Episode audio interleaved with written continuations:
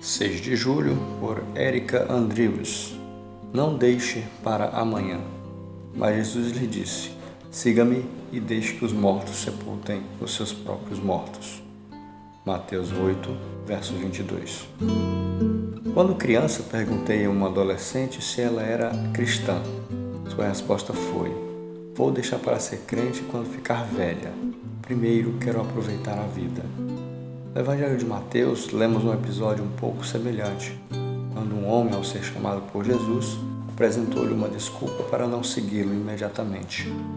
Jesus estava viajando para Jerusalém quando encontrou e chamou aquele pretenso discípulo. Sua resposta ao mestre foi um pedido razoável: enterrar o pai.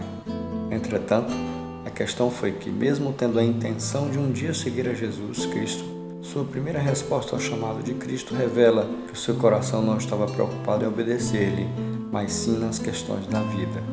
A Bíblia nos exorta e inspira a honrar os pais e a cuidar dos nossos, mas acima de tudo, quem deve ocupar o primeiro lugar em nossa vida é Cristo, como está escrito: Quem ama seu pai ou sua mãe mais do que a mim, não é digno de mim. Quem ama seu filho ou sua filha mais do que a mim, não é digno de mim. E quem não toma sua cruz e não me segue, não é digno de mim. Mateus 10, 37, 38. Esperar por condições que julgamos ser favoráveis para seguir a Cristo ou cumprir o seu chamado é desperdiçar o tempo e a vida. Nossos dias nesta terra são passageiros e não sabemos o que acontecerá amanhã. Amanhã, talvez, pode ser tarde demais.